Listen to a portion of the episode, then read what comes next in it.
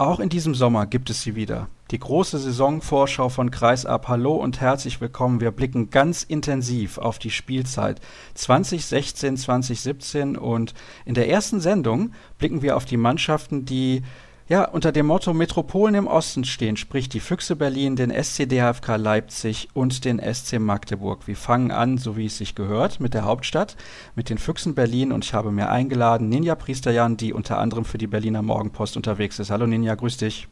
Hallo Sascha. Du bist vor kurzem erst aus Rio zurückgekommen. Du warst da im Beachvolleyball unterwegs. Das ist natürlich sensationell zu Ende gegangen für die Deutschen mit dem Sieg von äh, Ludwig und Walkenhorst. Wie sind denn so deine Erlebnisse gewesen in Rio? Man hat ja viel mitbekommen. Ein bisschen chaotisch soll es wohl schon gewesen sein. Ja, obwohl ich finde, dass es von den Medien, wie es beschrieben wird, immer etwas chaotischer rüberkommt, als es letztendlich war. Ich muss sagen, dass die Brasilianer tatsächlich, was in Schlange anstehen, diszipliniert bedeutet den Deutschen einiges voraus haben. Das heißt, die warten da einfach und es geht wirklich unheimlich gut voran. Wir haben auch sehr viele Hilfskräfte da gehabt, die den Leuten den Weg gewiesen haben. Also es war unheimlich entspannt. Beim Beachvolleyball ist tatsächlich, ich habe wirklich viele Sportarten angeguckt, beim Handball war ich ja auch, ist es der Bereich, wo du wirklich am meisten angestanden hast, wo es auch oft nicht geschafft haben, die Leute dann rechtzeitig reinzubekommen. Deswegen sieht das in den Fernsehbildern am Anfang auch immer so leer aus. Nicht, weil keiner hin mag, sondern weil die Brasilianer auch so ein bisschen die Mentalität haben, halbe Stunde vorher hinkommen reicht dann kommen sie alle gleichzeitig und dann schaffst du das mit dem Einlass nicht. Also das ist, glaube ich, das, was unter chaotisch ein bisschen rüberkommt. Ansonsten habe ich einen sehr guten Eindruck von dem Land. Am einzigen, was ein bisschen schade ist, ist wirklich, wie viel Müll produziert wird bei Olympischen Spielen, bei denen eigentlich der grüne Gedanke ja bei der Eröffnungsfeier so hoch proklamiert worden ist. Aber das ist, glaube ich, bei vielen Sportveranstaltungen so auch. Da müssen wir Deutschen uns auch genauso an die Nase fassen. Also da müsste wahrscheinlich mal so ein grundsätzliches Umdenken stattfinden. Du hast jetzt gerade gesagt, du warst auch beim Handball. Bei welchem Spiel der deutschen Mannschaft bist du gewesen? Ich war bei dem Deutschlandspiel, dem vorletzten Gruppenspiel gegen Slowenien. Ja, das hat ja relativ gut funktioniert. Dann Glücksbringer, ne? Also die deutsche Mannschaft muss man ja sagen, das war bei Olympia auf jeden Fall top. Müssen wir nicht weiter drüber sprechen. Einige Nationalspieler sind ja auch im Kader der Füchse Berlin, da kommen wir gleich drauf. Aber zunächst sprechen wir über das, was in der vergangenen Saison in Berlin so los war. Platz 5 am Ende. War das das, wo Bob Hanning und Co. mit zufrieden waren? Kann man das so sagen? Denn vor den Füchsen Berlin sind im Prinzip vier Mannschaften gelandet, wo man sagen kann, ja, die sind entweder besser oder die hatten vielleicht nicht ganz so viele Sorgen, was Verletzte anging. Ja, also du sagst es schon richtig. Prinzipiell wäre die direkte Qualifikation für den Europacup natürlich das Ziel gewesen, was ja dann durch den DHB-Pokalsieg von Magdeburg nicht geklappt hat. Es hätte sonst mit dem fünften Platz geklappt und dann wären sie sicher auch zufrieden gewesen. Und ich glaube, immer unabhängig vom Ergebnis war man mit der Spielzeit so und so. Also nicht sehr zufrieden, was die Abwehrleistung der Füchse betrifft, mit dem Mittelblock um Goyun und Jesper. Nielsen, das hat wirklich sehr gut geklappt. Was nicht so gut geklappt hat, ist die Offensive auf jeden Fall gewesen. Da sind die Füchse viel zu ausrechenbar gewesen, haben viel zu wenig auch über die Flügel gespielt und haben halt auch im Rückraum, ja, es ist einfach irgendwann einfach, wenn du weißt, dass Nenadic die Hauptanspielperson ist und der halt nicht 60 Minuten dann voll durchziehen kann. Da hat auf jeden Fall Paul Drucks gefehlt und Matthias Sachison war ja auch noch zu Saisonbeginn verletzt, also noch nicht wieder ganz fit. Da haben sie wirklich Pech gehabt mal wieder, aber ich finde, dass sie letztendlich das Beste draus gemacht haben, dass auch die Torhüter nachher gekommen sind. Das hatten sie halt auch lange nicht, dass eigentlich Silvio Heinevetter diese Schwächephase am Anfang hatte. Finde ich, ist jetzt das erste Mal, seit ich die Füchse betreue, dass er zeitweise wirklich auch schwach war als das dann alles gepasst hat, war es super. Ja, so insgesamt glaube ich schon, dass sie jetzt zufrieden sind, vor allem dadurch, dass sie jetzt doch noch am Europapokal teilnehmen dürfen. Ja, und da geht es erneut gegen Chambéry, die Mannschaft, gegen die man im letzten Jahr bereits ausgeschieden ist vor der Gruppenphase. Ist natürlich ein bitteres Los, weil das ist eigentlich der schwerste Gegner, den man erwischen konnte. Ja, auf jeden Fall. Also letzte Saison haben wir alle in, in der Hauptgeschäftsstelle der Füchse gesessen und die Auslösung angeguckt und da hat noch Bob Hanning vorher gesagt, dass das Schlimmste, was passieren kann. Und ich weiß schon, es tritt ein. und so ein bisschen Murphy's Law ist dann auch so gekommen. Natürlich ist es blöd. Auf der anderen Seite, wenn du weit kommen willst, dann musst du sie alle schlagen.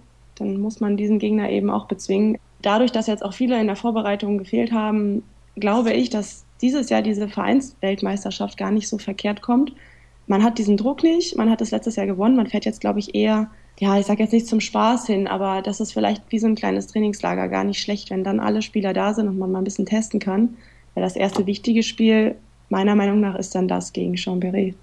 Ja, wenn man dann nämlich mal auf so eine potenzielle erste Sieben guckt, dann stellt man schnell fest, oh, da sind einige mit in Rio dabei gewesen, sprich, die konnten bei der Vorbereitung nicht mitmachen, aber die sind zumindest schon in einem, in einem Spielfluss, aber halt nicht komplett aufeinander abgestimmt, wobei zwei Schlüsselspieler natürlich schon sehr gut aufeinander abgestimmt sind, nämlich Paul Drucks und Fabian Wiede. Ich möchte nochmal im Speziellen über Fabian Wiede sprechen. Ich finde, dass der in der Vorsaison eine großartige Entwicklung genommen hat. Der hatte eine schwere Zeit in der Jugend teilweise und irgendwann hat er dann den Bogen gemacht, die Kurve bekommen, so muss es richtig heißen. Und dann hat seine Entwicklung im Prinzip mit der Europameisterschaft auch nochmal so einen Sprung gemacht. Ich finde, der bringt unglaublich viel Spielintelligenz mit. Der ist gut in seinem Sprungwurf, der guckt lange. Was hat der überhaupt für Schwächen, der junge Mann? Ich glaube, die Abwehr. Das ist eigentlich seine einzige Schwäche. Er ist unheimlich schnell, agil. Er macht sich keinen Kopf. Das ist, glaube ich, sehr wichtig. Der spielt einfach und der hat auch so einen absoluten Siegeswillen und macht sich nicht den Gedanken darum, wenn er sich jetzt den letzten Wurf nimmt, ob der vielleicht nicht passt. Mir fallen manchmal ganz kleine Unaufmerksamkeiten bei ihm auf. Das ist, glaube ich, das Einzige, wenn du jetzt zurück mal denkst an die Europameisterschaft, war das letztendlich der Wurf von Wiede, der dazu geführt hat, dass Steffen Weinhold da retten musste und sich verletzt hat. Das sind so Kleinigkeiten, die aber auch, finde ich, an seinem Alter noch hängen, dass er manchmal nicht 100 Prozent auf dem Punkt ist. Was aber vor allem, also vor allem in der Defensive zu beobachten, weiß ich nicht, manchmal driftet er so ein klein bisschen ab, aber über die letzten zwei Jahre meine ich beobachtet zu haben, dass es immer besser wird und ich glaube, der hat schon ziemlich bald kaum noch sichtbare Schwächen. Ja, also das ist ein großartiger Spieler und wenn man sieht auch, wie der das Spiel quasi von der halbrechten Position gestaltet und Entscheidungen trifft, bereitet ja auch viele Tore vor. Tolle Kreisanspiele gab es auch während Olympia von ihm zu sehen. Das war wirklich großartig. Also ich bin ein großer Fan von Fabian Wieder, das muss ich jetzt mal so sagen, weil ich denke, da gibt es fast gar keine Grenzen. Also wenn er noch lernt, Abwehr zu spielen, wo soll das hingehen bei ihm? Genau, also vor allem jetzt nicht falsch verstehen. Ich finde nicht, dass er es lernen muss. Er kann es schon, bloß er ist jetzt angenommen, du vergleichst ihn mit einem Paul Drucks. Der ist da natürlich ein bisschen weiter. Der hat natürlich auch noch mal eine ganz andere Körperlichkeit. Was ich an Wieder halt gut finde, was auch für die Füchse sehr wichtig wird, den kannst du halt auch in die Mitte stellen. Und das bedeutet, dass die Füchse in der nächsten Saison mit Drucks und Wiede und Fed und Nenadic drei Leute haben, die sie eigentlich immer durchrotieren können. Also da kannst du genau diese Schwäche, dieser Ausrechenbarkeit, die sie in der letzten Saison hatten, sollten sie dann ablegen auf jeden Fall damit. Dann kommen wir doch direkt mal zum Kader. Jetzt hast du ein paar Namen ja schon genannt und wir schauen zunächst mal auf die Abgänge. Da stehen Willi Weihrauch, der geht nach Eisenach, Angelo Grunz, der geht nach Essen, Moritz Schade geht nach Dessau und dann haben wir Faruk Frasalic, der geht zu Besiktas Istanbul, Kolja Löffler und Dennis Spoljaric, die beenden ihre Karriere. Der einzige Abgang, behaupte ich mal, der so richtig wehtut, ist der von Jesper Nielsen, der geht zu Paris Saint-Germain. Stimmst du mir dazu? Auf jeden Fall, ja.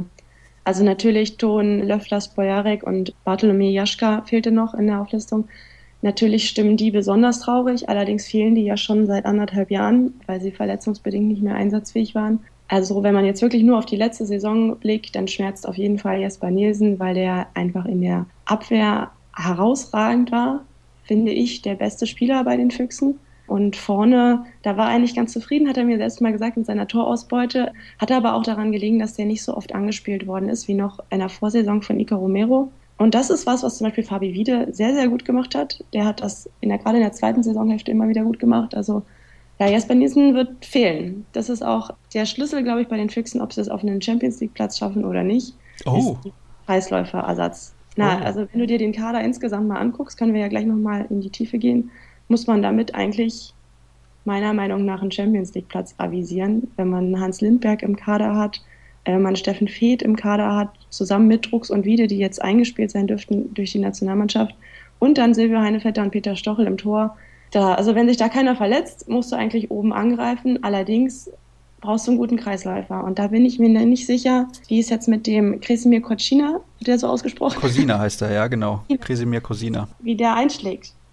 Also der Vorteil ist, er spricht schon gut Deutsch. Nicht nur aufgrund seiner Zeit bei der SG Flensburg-Handewitt, sondern ich glaube, er hat vorher ja in Bregenz gespielt, ein paar Jahre. Und sein Deutsch ist sehr gut. Er macht einen sympathischen Eindruck, wenn man ihn so in Interviews sieht. Und ich finde eigentlich, dass der gerade defensiv relativ gut ist. Offensiv, das wird natürlich dann das Problem sein, dass man vielleicht keinen richtigen Offensivkreisläufer hat. Wobei, da hat man ja schon ein bisschen vorgesorgt und man hat ab der Saison 2017, 2018 Erik Schmidt verpflichtet. Das ist jetzt auch kein Offensivmonster, aber der ist natürlich richtig groß. Der kann in der Abwehr nochmal zulangen, ist auch ein junger Spieler.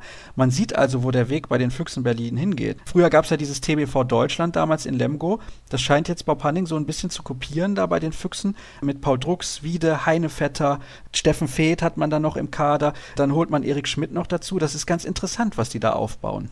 Ja, definitiv. Also ich glaube, Bob Hanning ärgert sich auch ein bisschen. Er hätte den Erik, glaube ich, schon gerne diese Saison gehabt. Dann wäre es perfekt gewesen. Allerdings ist es so natürlich auch, also der Ausblick ist auf jeden Fall in die Richtung, die du sagst. Also das wird eine kleine neue deutsche Nationalmannschaft innerhalb Berlins.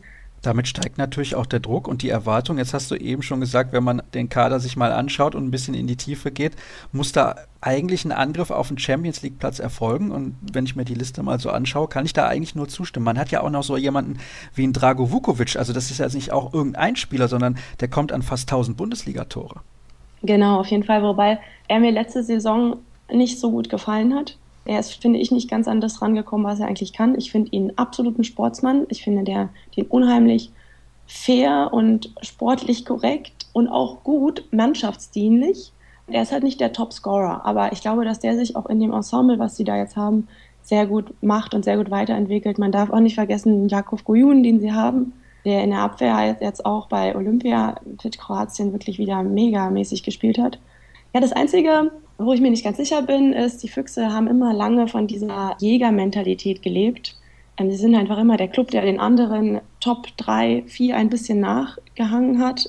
Und in der Rolle haben sie sich sehr gut gefallen. Und das ist die Frage, ob man den Schalter so umlegen kann und jetzt eben zu den Favoriten gehört. Also das wird dann, denke ich, diese Saison noch nicht so sein, aber wenn sie sich da gut machen, ab der nächsten Saison auf jeden Fall. Und dann kann man sich auch nicht mehr rausreden mit geringeren Budget, meine ich, wenn man sich dann die Namen anguckt, die, mit denen die spielen. Saisonziel Internationalität steht zumindest im Vorschauheft der Handballwoche, finde ich eine interessante Formulierung. Also man möchte sich direkt für den Europapokal qualifizieren, man legt sich aber nicht fest. Jetzt weiß man, Bob Hanning ist jemand, der spielt gerne mit der Presse. Glaubst du, der wird dann irgendwann sagen, ja, es soll eigentlich der Champions League Platz sein, denn ganz ehrlich, der Kader gibt's her? Oder denkst du, er wird wieder so eine Underdog-Mentalität versuchen zu etablieren, damit man eben dieser Jäger noch ist, vielleicht dieses eine Jahr? Ich glaube eher, dass er mutiger sein wird. Weil er weiß ja auch selber, wen er sich da geholt hat. Ja, es ist bei ihm immer schwer, das einzuschätzen. Also ich bin mir gerade nicht sicher, ob er es sogar nicht schon mal gesagt hat, dass sein Ziel ist, dass sie jetzt auch mal wirklich nach oben gehen. Ich meine, dass das sogar schon gefallen ist, dass wirklich auch in den nächsten Jahren Champions League sein soll. Also ich glaube nur, dass er das nicht auf die Saison präzisieren wird. Er wird jetzt nicht sagen, ich will diese Saison mit Platz 3 rausgehen, sondern der sagt, das Ziel ist, dass wir in Zukunft Champions League spielen. Und diese Zukunft, die kann er dann beliebig hoch und runter steuern, je nachdem, ob es gut oder schlecht läuft. Jetzt könnte man natürlich sagen, wenn man so in die Saison startet, ist das ja alles von einem selbst abhängig. Ist es aber ja nicht zu 100 Prozent. Erstmal gibt es das Problem, es gibt vielleicht hier und da die ein oder andere Verletzung. Und es stehen ja auch noch vier Mannschaften vor den Füchsen, die richtig, richtig gut sind. Wenn man mal guckt, Melsung, die verstärken sich auch. Jetzt haben sie Tobias Reichmann natürlich auch erst für die Spielzeit danach verpflichtet. Aber trotzdem, wir haben die Löwen als Meister. Die wollen natürlich wieder in die Champions League. Und wir haben Flensburg und Kiel. An welchen dieser Mannschaften können die Füchse denn vorbeiziehen, deiner Meinung nach? Ah, ja, eigentlich, ja, die Löwen, finde ich, die haben sich schon wirklich gut entwickelt in den letzten Jahren. Das wird schwer. Kiel genauso. Ich sehe Flensburg eigentlich am ehesten, dass man da, aber das ist echt schwer. Ich finde, die sind alle, die sind alle sehr auf einem Niveau. Und das ist das Niveau, auf das die Füchse auch kommen wollen. Und dann kommt es halt auf ein oder zwei Spieler an. Und das musst du dann, das musst du dann halt gewinnen. Es wird auf jeden Fall sehr, sehr spannend. Ich finde, das ist ein mega interessanten Kader äh, mit sehr, sehr vielen entwicklungsfähigen Spielern, das muss man ja auch mal sagen. Also so ein Druck, so ein Wiede, die haben ihren Zenit ja noch lange nicht erreicht. Die einzige Position, wo man jetzt mal drauf schaut, was so eine erste Sieben auch angeht, die ein bisschen verwundert, ist die Linksaußenposition. Dort ist Kevin Struck aufgelistet. Als wir kurz äh, vor der Aufzeichnung gesprochen haben, hast du gesagt, ja, das sehe ich durchaus ähnlich. Warum siehst du das so?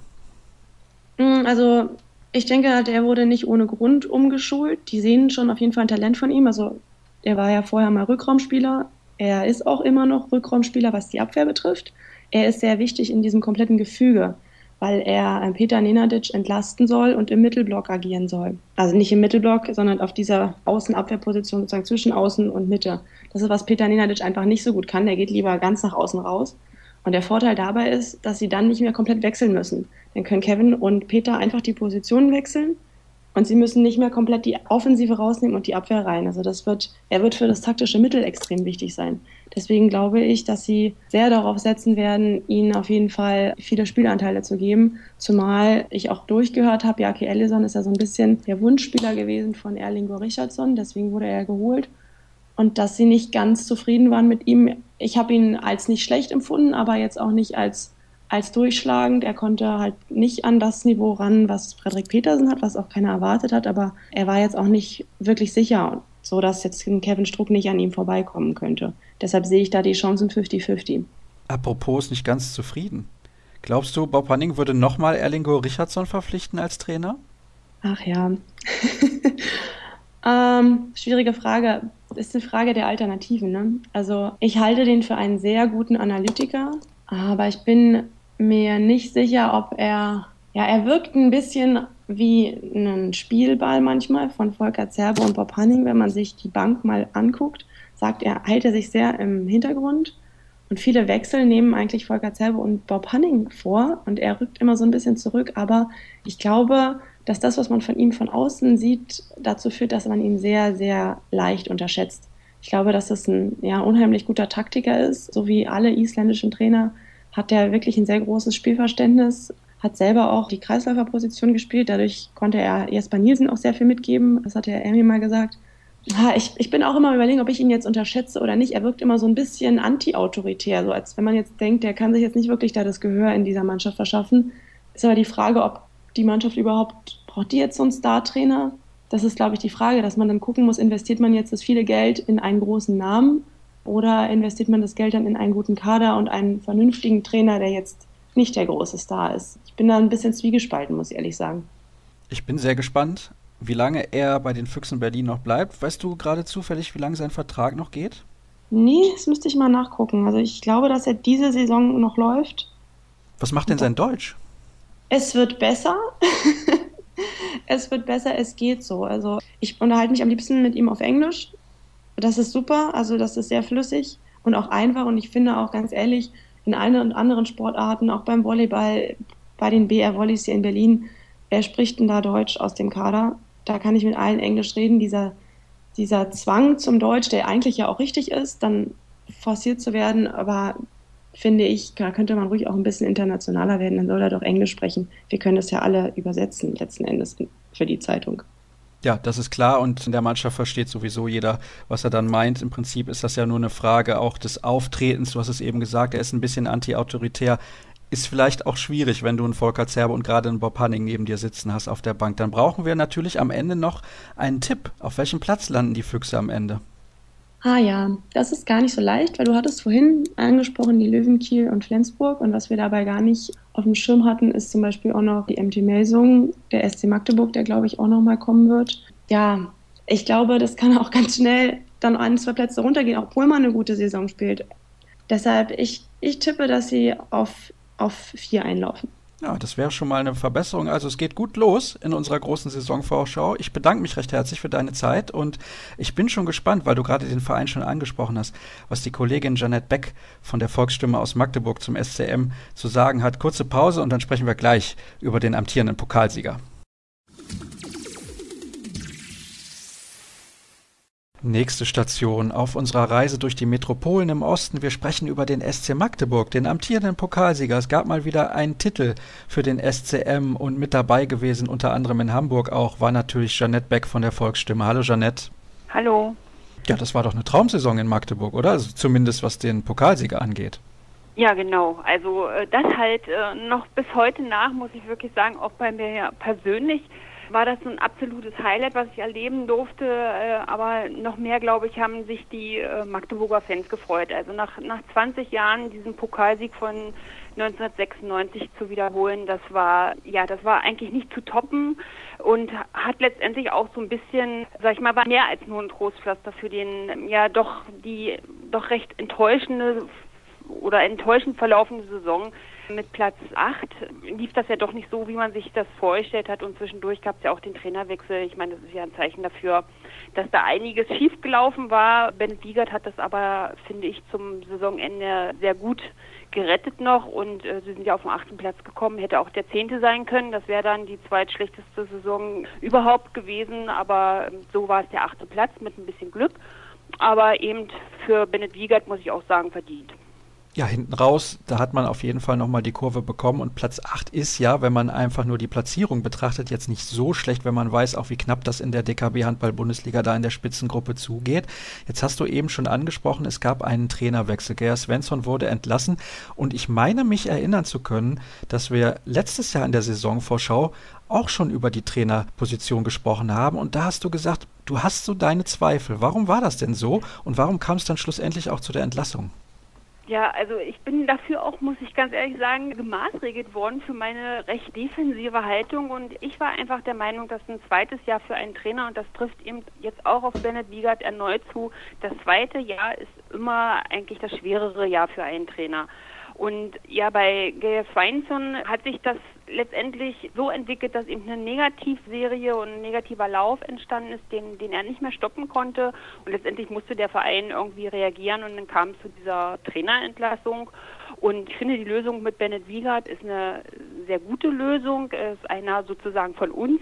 Das wissen die Magdeburger Handballfans auch zu schätzen, kommt aus dem eigenen Verein, hat hier selber jahrelang gespielt und ist auch so eine Identifikationsfigur. Und ich glaube, das war ähm, ja ein richtiger Schritt, also gut überlegter Schritt, auch wenn es ein junger Trainer ist, aber ihm die Chance zu geben, das fand ich, muss ich ganz ehrlich sagen, stark. Und dringend nötig, weil auch das hattest du im Vorjahr gesagt. Es kommen nicht mehr so viele Spieler aus dem Jugendbereich in die erste Mannschaft, auch bei den Neuzugängen jetzt kein einziger Jugendspieler, der den Sprung geschafft hat. Und das war ja früher die große Stärke der Magdeburger, wenn man mal durch die Bundesliga schaut, wie viele Spieler durch die Jugendschule des SCM gegangen sind. Auch Andreas Rojewski hatte das in einem Interview bei uns in der Sendung dann irgendwann mal angemahnt. Eigentlich muss der SCM da wieder hinkommen. Warum klappt das im Moment so gar nicht? Ja, also es ist tatsächlich so, ich glaube, wir haben über 70 Prozent Ausländeranteil. So viel waren es wirklich noch nie. Und das ist auch der Wermutstropfen, den man bei der ganzen Sache sehen muss oder sollte. Es schaffen immer weniger den Sprung in die erste Mannschaft. Aber ähm, die Youngsters spielen in der dritten Liga und der Sprung ist offensichtlich von der dritten in die erste Liga in den Kader sich da festzuspielen, ist einfach zu groß. Und der Manager ist da der Meinung, dass solche Zwischenschritte wie jetzt Ambrosius, Philipp Ambrosius Torhüter, war letztes Jahr dritter Torhüter bei uns, ist nach Dessau gewechselt. Auch Vincent Sohmann, der letztes Jahr mehrfach in der ersten Mannschaft zum Einsatz kam, ist nach Dessau gewechselt. Also dieser Schritt scheint offensichtlich zu groß zu sein von der dritten in die ersten Liga. Also die Qualität ist einfach nicht da. Man betont zwar auch hier die Vereinsleitung auch in dieser Saison, wäre jemand von der Qualität da gewesen, hätte der den Vorzug bekommen, der eigene Nachwuchs, aber war eben nicht vorhanden. Bevor wir dann konkret auf die Spieler schauen, die in der nächsten Saison beim SCM für Furore sorgen sollen, gucken wir auf das, was letztes Jahr los gewesen ist. Warum hat es denn dann nicht geklappt mit dem alten Trainer? War es offensiv nicht so, wie man sich es vorgestellt hat? Defensiv, was waren die Gründe? Viele Verletzungen, was war los beim SCM? Ja, also ein Grund waren die vielen Verletzungen. Es ist irgendwie schwer zu sagen, was letztendlich der ausschlaggebende Grund war. Mir persönlich ist aufgefallen, ich hatte das Gefühl, dass dort keine Mannschaft mehr stand auf dem Feld. Also das war immer das große Plus und das, worauf der SCM sich verlassen konnte. Der, der Star war immer die Mannschaft. Und es wurde zwar von den Spielern immer verneint, dass ich ich habe da auch nachgefragt, ob da irgendwas nicht stimmt oder ob, ob, man da irgendwie miteinander nicht klarkommt. Das wurde zwar immer verneint, aber eben diesen Eindruck hatte nicht nur ich, sondern die Fans hatten auch das Gefühl, da steht keine Mannschaft mehr. Sie verfiel ähm, so in einzelne Teile. Es war auch von Grüpp, außer von, von außen von Grüppchenbildung die Rede und das finde ich hat sich auch auf dem Spielfeld irgendwie wiedergespiegelt. Trotzdem hat man dann ja aber noch einen großen Erfolg gefeiert, haben wir am Anfang schon gesagt, mit dem DHB-Pokal so wie ich das da miterlebt habe auch. Also das war ja für die SCM-Fans eine ganz, ganz große Geschichte. Warum hat denn dieser Pokal so eine große Bedeutung gehabt, dieser Titelgewinn? Ist man dann doch noch ein bisschen erfolgsverwöhnt aus der Vergangenheit und weiß das einfach sehr zu schätzen, wenn man so nach einer langen Pause wieder was gewinnt? Ich meine, der Verein hat ja danach auch noch die deutsche Meisterschaft und die Champions League gewonnen, dürfen wir nicht vergessen. Warum ist denn dieser Pokal so wichtig für diese Mannschaft? Ja, es, es, waren erstmal die 20 Jahre, die rum waren sozusagen und man hatte das ja vorher auch das Final Four erreicht. Also man ist schon so, was diese Geschichte anbelangt, so ein bisschen auch erfolgsverwöhnt und hängt diesen alten Erfolgen der 90er Jahre oder mit Alfred Gieserson dann mit der Meisterschaft und Champions League. Man hängt da so, so diesen Sachen so ein bisschen nach und erinnert sich natürlich da gerne dran und wollte das irgendwann nochmal wieder so erleben. Dieses auf dem Rathausbalkon 2007 der letzte Titel im Europacup, also ERF Cup Gewinn das war eben alles schon ein bisschen lange her und ja, man nimmt natürlich dann solche Erfolge wie beim Final Four. Dieses Handball-verrückte Publikum in Magdeburg saugt sowas auf wie, wie ein Schwamm und, und lebt das tatsächlich. Und diese Stimmung dort, die war wirklich grandios. Und indem ich das gerade wieder erzähle, kriege ich wieder Gänsehaut. Also es ist einfach, ja, es war dieses lange Warten darauf, wurde endlich befriedigt und ja, es war für alle ein super Erlebnis. Apropos mit Leib und Seele dabei sein, ein Akteur, der das ja sehr, sehr stark verkörpert, ist Finn Lemke. Der kommt gar nicht aus der Gegend, aber wenn der das Trikot trägt und, und auf dieses Spielfeld geht, dann, dann ist er plötzlich ein ganz, ganz anderer Mensch und reißt auch seine Mitspieler mit. Das haben wir bei der Europameisterschaft ja dann auch zu Genüge gesehen. Das haben wir bei den Olympischen Spielen in Rio auch gesehen. Der Spieler hat aber nur Vertrag bis 2017. Muss man sich in Magdeburg Sorgen machen, dass er nicht weiter das SCM-Trikot tragen wird über diese Saison hinaus? Das ist ein begehrter Akteur. Ja, der ist begehrt und wir wissen auch, dass das Interesse von Top-Vereinen aus der Bundesliga sicherlich da ist und nach dem EM-Titel und dem Pokalgewinn sicherlich sind da die Begehrlichkeiten noch mehr gewachsen.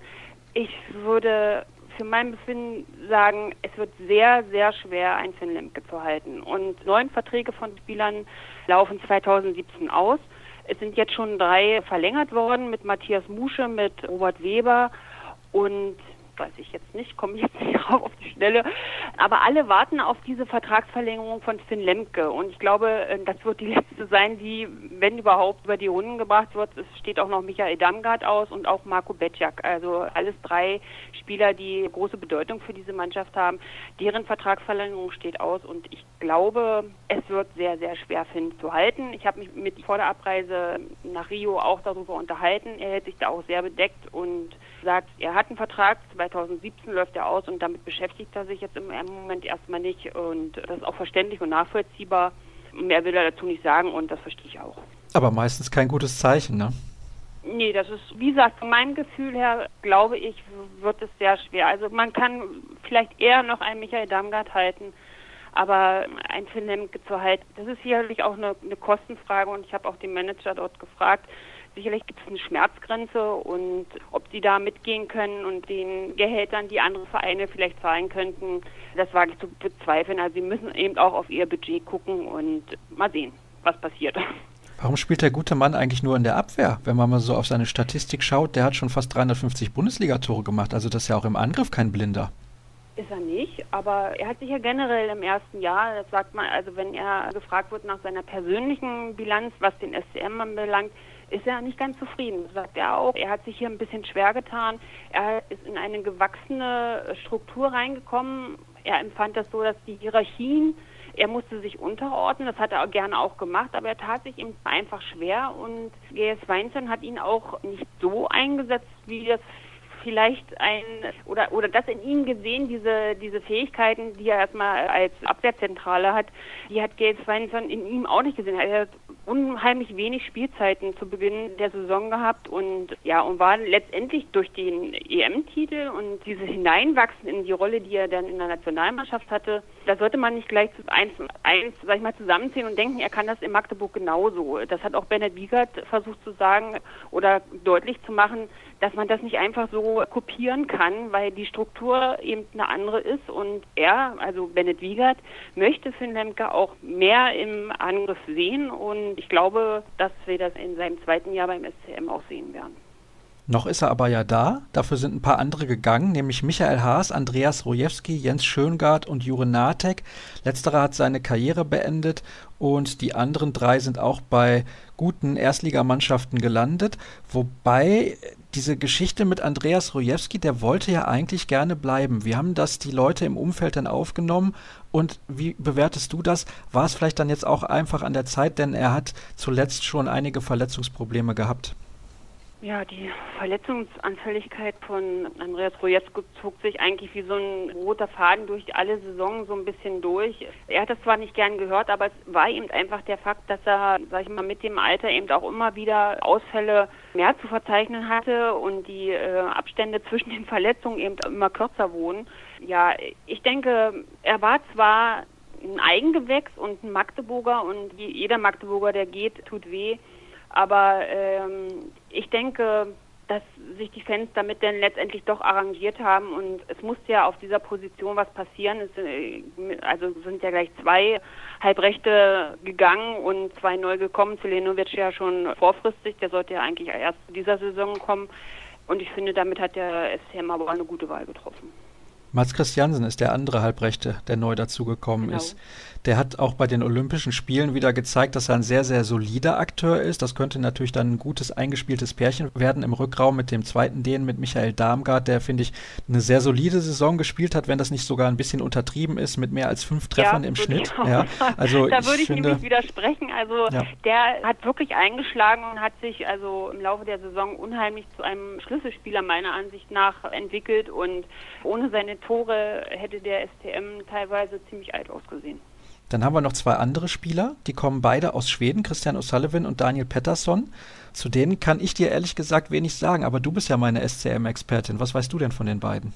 Noch nicht so recht viel. Also bei Pettersson ist das Problem, dass er wenig Deutsch spricht. Also es ist eigentlich ungewöhnlich, weil man die Skandinavier als Leute kennt, die eigentlich sehr gut Deutsch sprechen. Aber das ist, glaube ich, im Moment sein Hauptproblem, auch innerhalb der Mannschaft, also was ich so äh, gehört habe, dass die Verständigung halt noch nicht so klappt. Man versucht es zwar in Englisch, aber da ist Bennett Wiegert da auch, bleibt da auch hart und, und macht alles in Deutsch. Und alle Ansagen passieren in Deutsch. Und bei O'Sullivan ist es leider so, dass er verletzt hier sozusagen seinen Einstein gefeiert hat und zwar noch gar nicht spielen konnte aufgrund einer Arthroskopie im Knie und er ist aber jetzt auf einem sehr guten Weg, konnte die Vorbereitung aber noch nicht mit der Mannschaft mitmachen und wird wahrscheinlich auch am Wochenende im Pokal noch nicht einsatzfähig sein. Also der hat noch gar nicht gespielt und das war auch das große Manko in der Vorbereitung. Benne Siegert hat des Öfteren bemerkt, dass die Vorbereitung alles andere als optimal ist mit fünf Rio-Startern und zwei Verletzten, also O'Sullivan und dann kam noch Yves Grasenhorst dazu.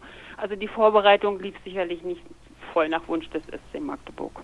Christian O'Sullivan ist übrigens Norweger, aber kommt von einem Verein aus Schweden. Das nur als Randinformation, nämlich aus Christianstadt. Schauen wir auf die mögliche erste Sieben auf den beiden Außenpositionen, Matthias Musche und Robert Weber.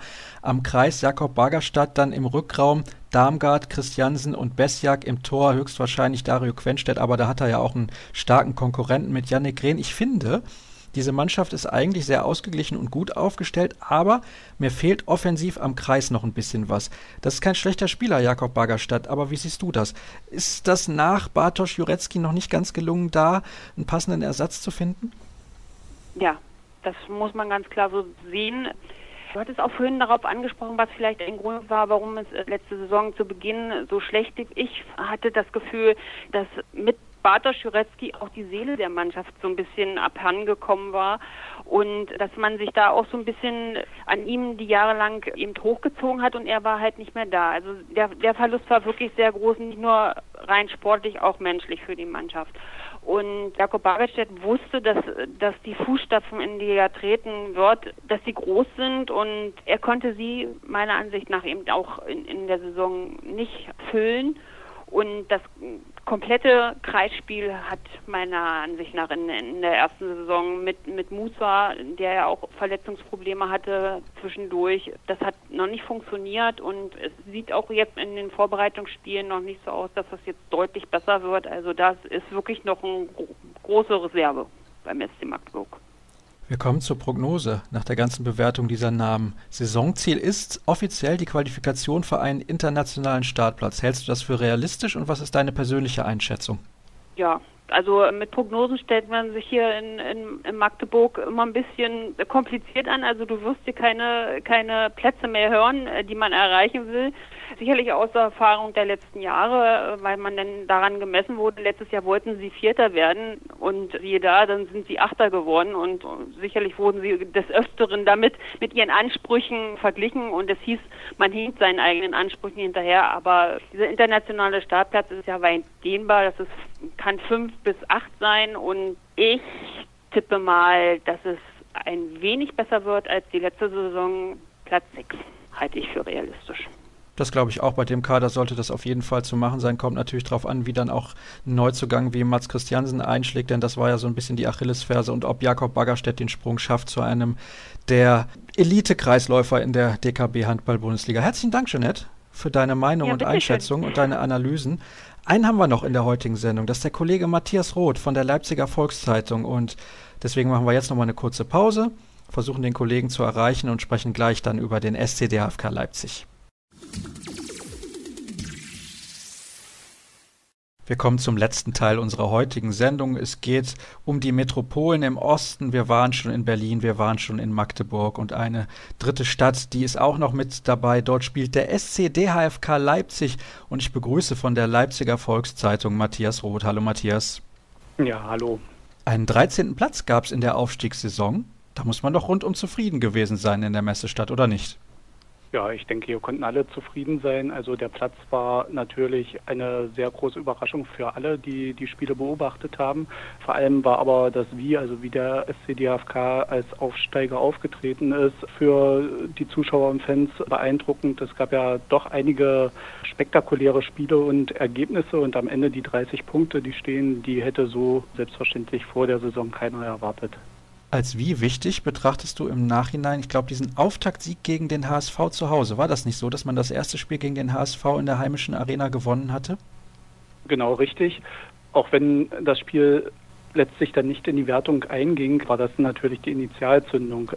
Die Mannschaft hat gemerkt, wir können ja mithalten. Es war damals noch eine top besetzte Mannschaft, die hier in Leipzig zu Gast war und das war sehr, sehr wichtig, hat das Selbstvertrauen gestärkt und auch den Fans gezeigt, wo doch einige gezweifelt haben, ob das in diesem einen Jahr gut geht. Also die haben gesehen, die Mannschaft ist bereit, die Mannschaft ist fit und die Mannschaft kann mithalten. Was hat denn besonders gut funktioniert auf dem Feld, außer diesem Zusammenhalt, den du eben schon ein bisschen angedeutet hast? Na gut, die Mannschaft war körperlich immer topfit. Sie hat viele Spiele, auch enge Spiele gerade hinten raus für sich entschieden und ganz entscheidend war sicher, dass es nicht den einen Star in der Mannschaft gab, also das Team sehr schwer ausrechenbar war und jedes Mal ein bis zwei andere Spieler über sich hinausgewachsen sind und der Gegner konnte natürlich im Vorfeld nie wissen, welche beiden Spieler sind das genau. Hinten raus ging ein klein bisschen die Luft aus, kann man das so sagen?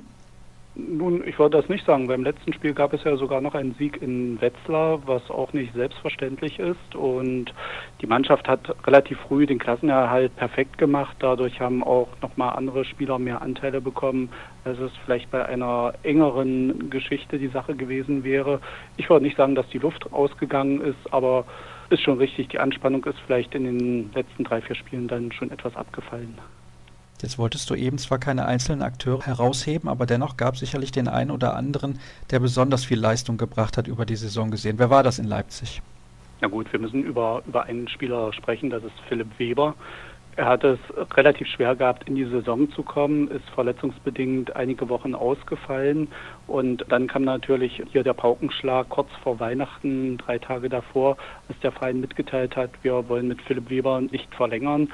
Damals war der SCDFK mit ihm nicht zufrieden. Das ging vor allem um seine Position als Führungsspieler. Er war nicht in den Augen der Verantwortlichen nicht so der Leader im Team, wie sie es sich erhofft hätten. Und Philipp Weber hat das aber ganz grandios weggesteckt, hat die EM-Pause genutzt, um den Kopf frei zu bekommen und hat eine überragende Rückserie gespielt und war da sicherlich einer der Garanten dafür, dass der SCDFK auch so sicher die Klasse gehalten hat. Und wenn man vielleicht noch zwei, zwei Spieler herausheben möchte, auch wenn ich das ungern mache, weil das das Teamgefüge vielleicht etwas bringt, dann war es sicherlich Philipp Pöter bis zu seiner schweren Verletzung in Eisenach, der die Mannschaft wirklich geführt hat, immer vorangegangen ist durch geniale Anspiele, den Kreis immer wieder in Szene gesetzt hat und dann ab Januar natürlich auch Jens Fortmann, der vom HSV kam und die Torhüterposition nochmal massiv verstärkt hat. Habe ich mir fast gedacht, dass du gerade Jens Fortmann nochmal erwähnen wirst. Das war ein wichtiger Transfer. Auf jeden Fall. Man muss ja sehen, Milos Putera war verletzt.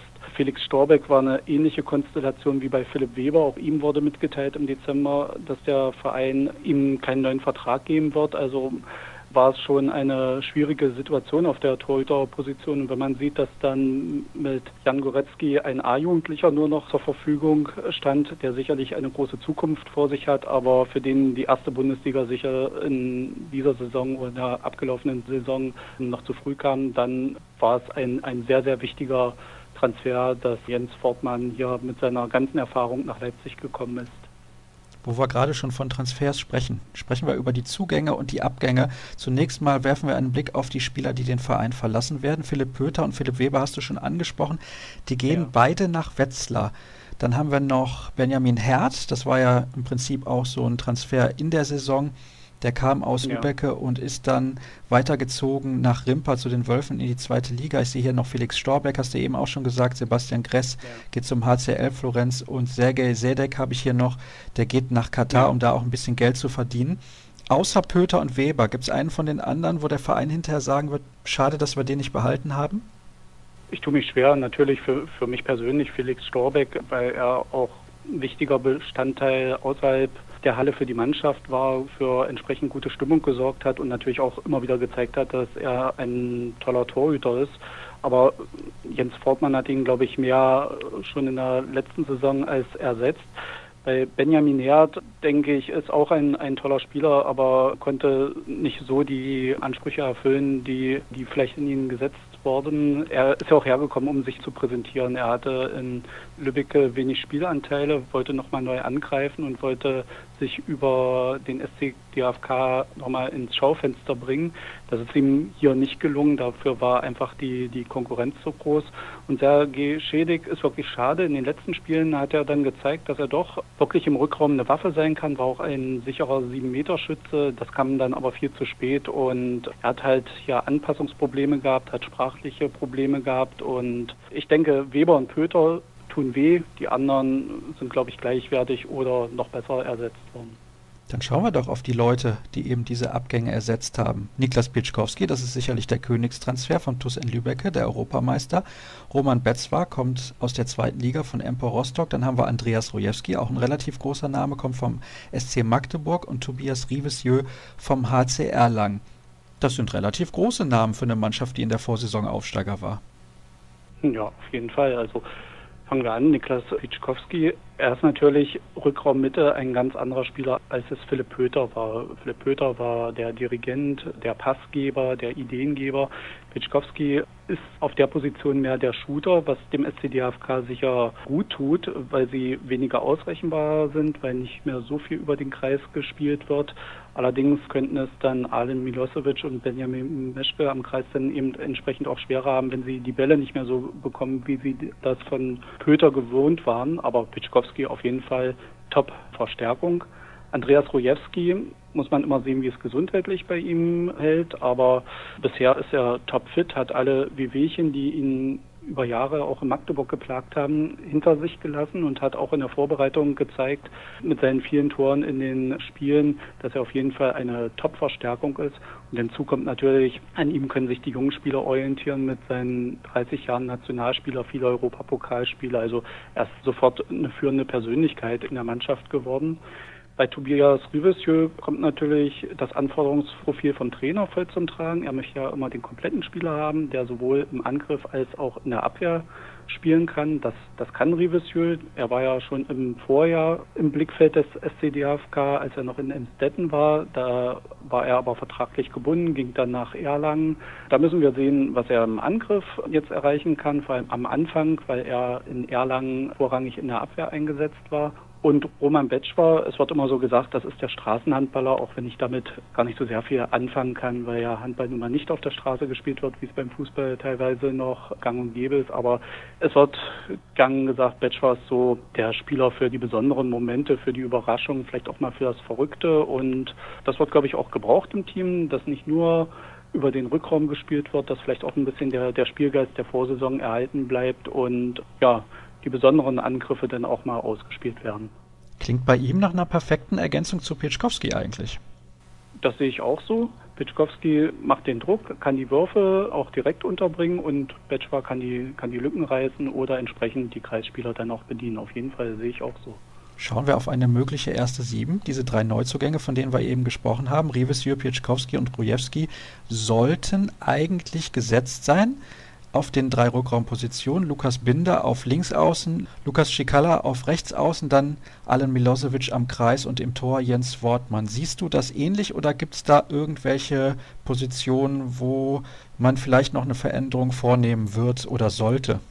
Ja, wir, wir dürfen natürlich Ivis George nicht vergessen, der Rückraum links auch in der vergangenen Saison schon starke Spiele abgeliefert hat. Das glaube ich eher, dass Christian Prokop da immer mal wechseln wird, dass er Rivesieux in der Abwehr stärker einsetzen wird, George im, im Angriff zumal er auch immer mal eine, eine, kleine Ruhepause brauchte und sich die beiden, glaube ich, da sehr gut ergänzen werden. Bei den anderen Positionen sehe ich das ähnlich. Das ist sicher die erste Sieben. Bei Lukas Cicala müssen wir noch abwarten. Er ist ja noch verletzt, hatte eine schwere Achillessehnen-Operation, wird wahrscheinlich erst im Oktober wieder fit sein und bis dahin muss ihn Sebastian Naumann vertreten, ein noch recht junger Spieler, aber der jetzt auch gezeigt hat, dass er da ganz locker mit den Männern mithalten kann und vielleicht auch eine Überraschung in der neuen Saison werden kann im Team. Saisonziel ist der sichere Klassenerhalt und das Team weiterzuentwickeln. Nun ist klar, wenn man mehr Spielzeit bekommt und mehr Erfahrung sammeln kann in der ersten Liga, dann entwickelt man sich eigentlich automatisch weiter. Also es trifft natürlich vor allem auf die jüngeren Akteure zu. Wie sicher ist das denn, dieses Projekt Klassenerhalt bzw. dieses Ziel in dieser Saison? Was muss passieren, damit es für den SCDHFK in der nächsten Spielzeit wieder so eine relativ ruhige Saison wird wie letztes Jahr schon? Also diese Saison wird natürlich wesentlich schwerer. Das hängt nicht nur damit zusammen, dass es dieses berühmte zweite Jahr ist, wo alle anderen Mannschaften diesen Gegner auch von Anfang an ernst nehmen. Das hängt einfach auch mit den Aufsteigern zusammen. Wir haben ja mit Erlangen, Minden und Coburg wirklich drei bärenstarke Teams, die da in die Liga kommen und da wird es sicherlich ungewöhnliche Ergebnisse auch geben werden. Da wird vielleicht auch mal eine der Spitzenmannschaften auswärts straucheln. Der SCDFK hat sich auf die Fahnen geschrieben, sich in der Liga zu etablieren, auch modernen Handball zu spielen und die Fans zu begeistern. Also nicht nur Ergebnisspiel, sondern auch das, das Wie soll eine Rolle spielen. Der Klassenerhalt wird sich aber auf keinen Fall von allein einstellen und die 23 Punkte, die im letzten Jahr so als Ziel ausgegeben wurden, dieses Jahr gab es noch keine genaue Punktvorgabe, die müssen erstmal erreicht werden und ich glaube, die 30 Punkte, das könnte schwerer werden. Aber ich gehe davon aus, dass der Klassenerhalt natürlich gesichert wird. Wir dürfen bloß nicht anfangen, hier zu früh zu träumen von höheren Weinen. Es geht ganz klar, die Klasse zu halten und erstmal um nicht mehr und nicht weniger. Magst du dich in einer konkreten Platzierung festlegen? Ach, das ist das ist sehr, das ist sehr schwierig. Wenn es ein Platz über, über dem Strich ist, ist es völlig ausreichend. Also, ich denke, in Leipzig, da muss man auf jeden Fall schauen, dass man die Vorsaison bestätigen kann, denn die war sehr, sehr stark. Aber wenn diese drei Neuzugänge einschlagen und vor allem verletzungsfrei bleiben, das ist ja gerade bei Rojewski immer so eine Sache, auf denen eine wichtige Rolle zukommen wird in dieser Mannschaft, sollte das eigentlich schon klappen, trotz der guten Aufsteiger. Denn ein paar andere Mannschaften, die wird man, denke ich, hinter sich lassen. Matthias, herzlichen Dank dass du dir die Zeit genommen ja. hast. Hat wieder Spaß gemacht, mit dir über den Leipziger Handball zu sprechen. Und ich habe den Eindruck, dass man damit sehr viel Bedacht auch bei der Sache ist, was zum Beispiel die Wahl der Neuzugänge angeht, dass man es da nicht direkt komplett übertreibt. Aber wenn man immerhin einen Europameister nach Leipzig locken kann, dann spricht das ja auch für das Projekt des SCD HFK. Das war's für unsere heutige Ausgabe. Wir sind durch mit der ersten Vorschau auf die neue Spielzeit. Ich hoffe, ihr hattet jede Menge Spaß beim Zuhören und ihr wisst das ja, alle Informationen gibt es wie immer unter facebook.com slash kreisab oder auch bei Twitter kreisab.de. In zwei Tagen sind wir da mit der nächsten Vorschau. In diesem Sinne, danke nochmal fürs Zuhören und bis demnächst.